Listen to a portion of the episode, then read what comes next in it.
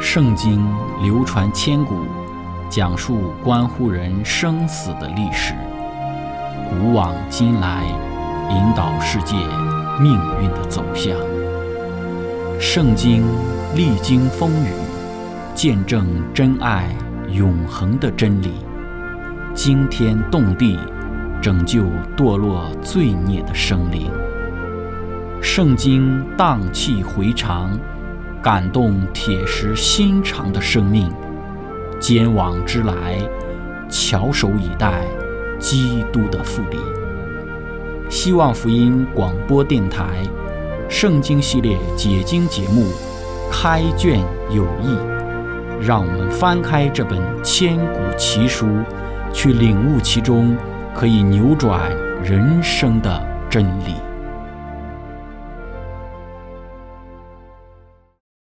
亲爱的听众朋友，平安！欢迎您收听《圣经解经》节目《开卷有益》。今天我们要来认识的先知是西番雅。西番雅被称为是王室的先知。在开始我们今天的分享之前，我们一起来聆听一首诗歌《喜乐的泉源》。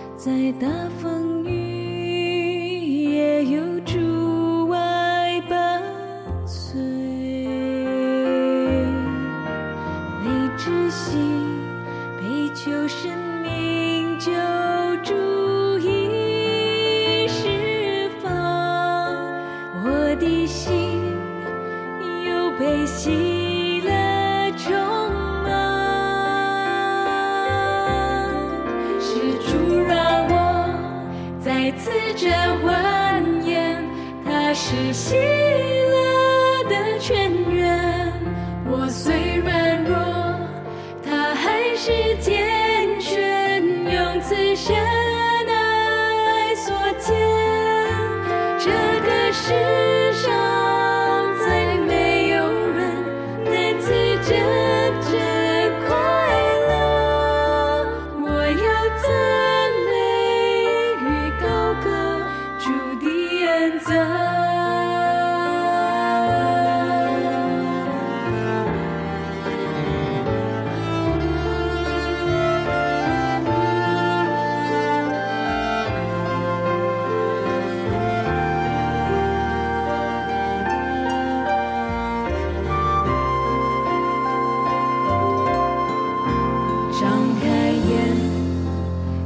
中。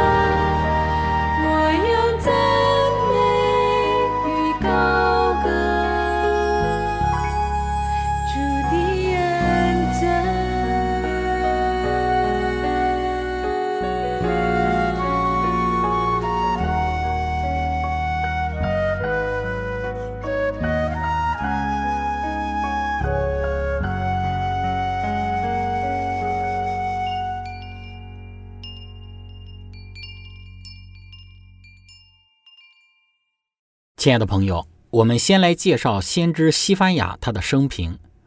关于西番雅的蒙召，在西番雅书的一章第一节说道：“当犹大王亚门的儿子约西亚在位的时候，耶和华的话临到西西家的玄孙亚玛利亚的曾孙基大利的孙子古士的儿子西番雅。”我们知道，约西亚是在公元前六百四十年到六百零九年作王。西番雅在他的书中多次提到那个时代在犹大所泛滥的罪恶，表明那是在约西亚于公元前六百二十三年发起他的宗教改革之前。在西番雅书的一章四到第六节说：“我必伸手攻击犹大和耶路撒冷的一切居民，也必从这地方剪除所剩的巴利，并基玛利的名和祭司，与那些在房顶上敬拜天上万象的。”并那些敬拜耶和华、指着他起誓，又指着马勒堪起誓的，与那些转去不跟从耶和华的，和不寻求耶和华也不访问他的。那么，在这个地方，我们有看到当时整个犹大国这种偶像崇拜的一种流行的风气。这表明是在约西亚他进行宗教改革之前，这个西番雅对于犹大所做出的一个预言。西番雅提到了公元前六百一十二年发生的尼尼微的毁灭事件，也是一个未来的事件。这就说明他的服务是在尼尼微的毁灭之前。在西番雅书二章十三节说：“耶和华必伸手攻击北方，毁灭亚述，使尼尼微荒凉，又干旱如旷野。”所以，整个西番雅的服务似乎是在约西亚执政的早期。可能是在公元前六百三十年左右。那么，如果是这样的一个时间段的话，那么他与先知哈巴谷应该是同一个时代的人。接着，我们来谈一谈西番雅的家族。我们特别提到了西番雅被称为是王室先知，主要根据的就是西番雅书的一章第一节这一段的经文。当犹大王亚门的儿子约西亚在位的时候，耶和华的话临到。西西家的玄孙亚玛利亚的曾孙基大利的孙子古氏的儿子西番雅，在这里对于整个先知西番雅的这个论述，将他冠上了几个犹大王的名字。在圣经注释当中说到，圣经通常只提及先知父亲的那一代，但是这里却列出了西番雅祖上的四代，这说明西西家是一个重要的人物。很可能是犹大的国王。根据他们的生卒时间，西番雅完全有可能是国王西西家的玄孙。那么，西番雅虽然他身为贵族，却勇于批判高层人士的罪恶。不过，可能是碍于生活的经验，西番雅书比较少提及贫穷人的处境。西番雅熟悉耶路撒冷的地理与人口的结构。很可能是出生于或者是居住于耶路撒冷城内。那么，亲爱的朋友，接着我们再来谈西番雅担任先知那个时代的历史的背景。我们说，西番雅他同时代的先知有纳洪、约尔、哈巴谷、耶利米。在《先知与君王》这本书中说到，那宣布即将临到的刑罚，又带来光明希望和将来胜利的信息，还不只是借着哈巴谷一人赐下的。在约西亚做王的时候，主的话也临到了西番雅。有关西番雅担任先知时，犹大国与犹大周边列国的历史的背景，可以参考耶利米这一课的内容。之前我们有讲到三国的争霸和犹大的最后武王，我们也可以参考哈巴谷这一课的内容所提到的马拿西、亚门统治时期的犹大国。接着我们来谈西番雅的先知事工。第一个西番雅的先知事工就是预言犹大犯罪。必受惩罚。一章二到十八节讲到上帝对犹大人种种罪行的严厉惩罚。第三节讲到上帝必从地上除灭恶人。第四到第六节讲到上帝伸手攻击转去不跟从、不寻求、不访问上帝而敬拜天上万象与偶像的人。第九节讲到上帝必惩罚用强暴和诡诈得不义之财的人。第十二节说，上帝必惩罚那些如酒在渣子上澄清的，就是不寻求上帝、享受安逸生活的。第十七节讲到，上帝必使灾祸临到得罪上帝的。一章十八节说，当耶和华发怒的日子，他们的金银不能救他们，他们的愤怒如火，必烧灭全地，毁灭这地的一切的居民，而且大大的毁灭。所以在这个地方，我们有看到先知西番雅。他预言了犹大犯罪必受刑罚。第二个先知西番雅他所做的先知事工，就是预告耶和华的日子的临近。西番雅书与先知约尔的书一样，主要描写了主的日子。约尔书一章十五节说：“哀哉，耶和华的日子临近，这日来到，好像毁灭从全能者来到。”二章的第二节说：“那日是黑暗幽冥。”密云乌黑的日子，好像晨光铺满山岭。对比西番雅书一章第七节，也同样的论述了先知约尔所讲的这样的一个场景：你要在主耶华面前静默无声，因为耶华的日子快到。一章十四节说，耶华的大日临近，临近而且甚快，乃是耶华日子的风声，勇士必痛痛的哭嚎。在圣经注释当中说道。耶和华的一个日子，是上帝的烈怒降到某些国家和世界上的日子。当一个国家的罪孽极为深重之时，严厉的惩罚是不可避免的。上帝将对他进行末日的审判，这就是为那些罪人定下的耶和华的一个日子。上帝定下这一个特别的日子是地区性的，是单独的。这个要临到以色列、犹大和耶路撒冷，那么也临到。当时的这个犹大和耶路撒冷周边的一些的列国身上，例如巴比伦、埃及以及以东，还有大多数的异教徒的身上，它是上帝要降下临到整个世界的审判大日的几种。在世界的末日之时，预言书中针对某地的耶和华的一个日子的描述，也经常是针对整个宇宙的耶和华的一个日子。同样的，耶稣预言。当他再来之时，耶路撒冷也将从天降下。在《先知与君王》当中说到，圣经中对于耶华日子的论述，也是指着基督的复临。西班牙所发的有关那即将临到犹大之惩罚的预言，也同样有力的适用于基督复临之时要降于这枯恶不圈之世界上的刑罚。先知警示严厉的惩罚。唯有寻求耶和华、寻求公义的这样的百姓，才能够躲过刑罚。西番雅书二章第三节说：“世上遵守耶和华典章的谦卑人呐，你们都当寻求耶和华，当寻求公义、谦卑，或者在耶和华发怒的日子可以隐藏起来。”先知鼓励那些为主所用、遵从律法的人，要紧紧的追随上帝。第三个。先知西番雅他所做的事工，就是预言对列国的惩罚。先知启示以色列将要受到惩罚，同时也警告其他的列国也会因为他们所做的恶而受罚。西番雅书二章四到第六节讲到了对非利士的惩罚：加萨必致剑气，雅什基伦必然荒凉。人在正午必赶出雅什突的民，以格伦也被拔出来。住沿海之地的基利提族有祸了。迦南非利士人之地啊，耶和华的话与你反对，说：“我必毁灭你，以致无人居住。沿海之地要变为草场，其上有牧人的住处和羊群的圈。”那么，在惩罚非利士人的罪恶之时，同时也提出了眷顾犹大的应许。西番雅书二章第七节说：“这地必为犹大家剩下的人所得。”他们必在那里牧放群羊，晚上必躺卧在雅什基伦的房屋之中，因为耶和华他们的上帝必眷顾他们，使他们被掳的人归回。除了提及对于非利士的惩罚，也提到了对摩押和亚门的惩罚。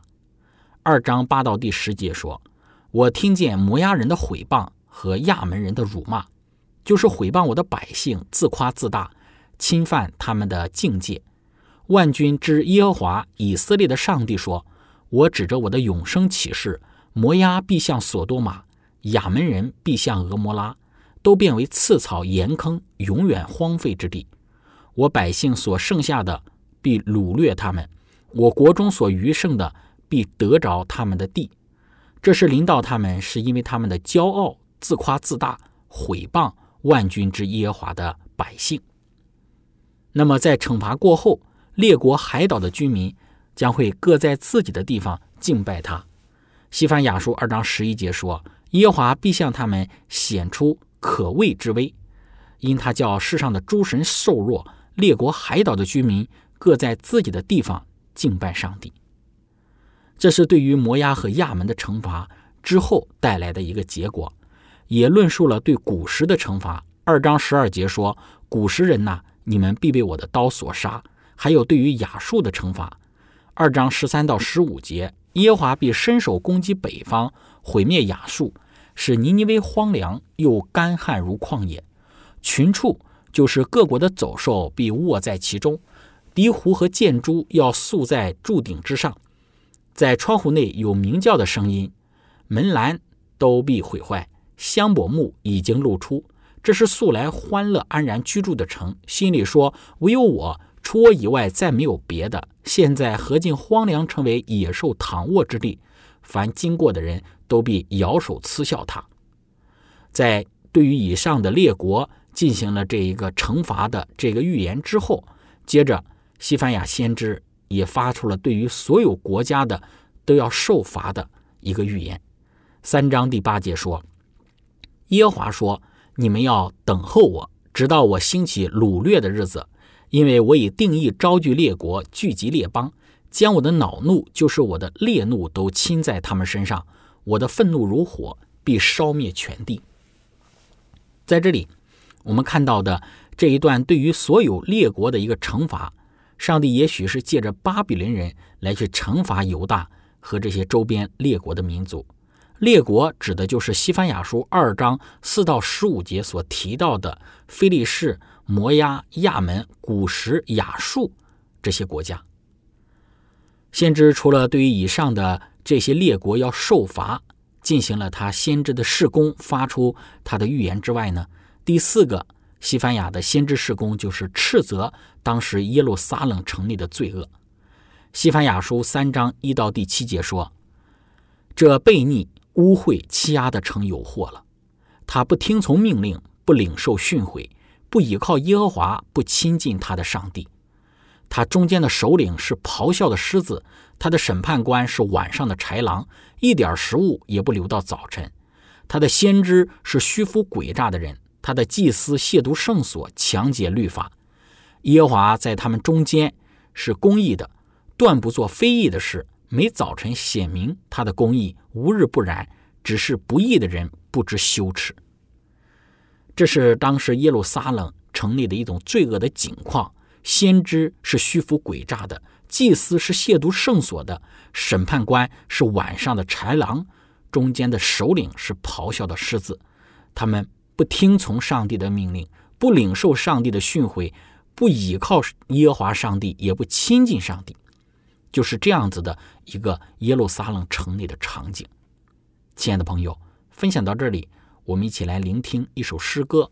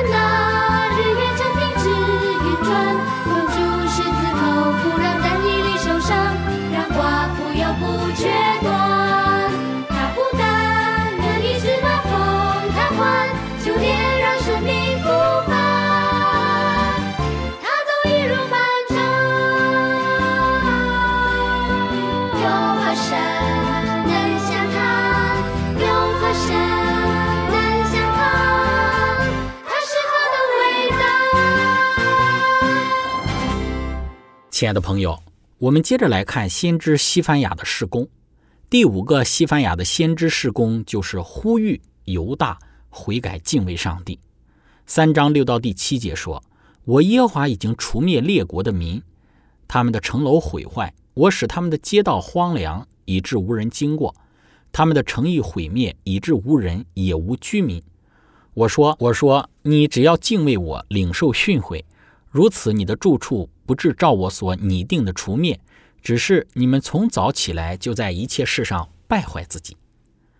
这是我们所讲到的先知西番雅，他呼吁当时的犹大的百姓，让他们悔改，去敬畏上帝。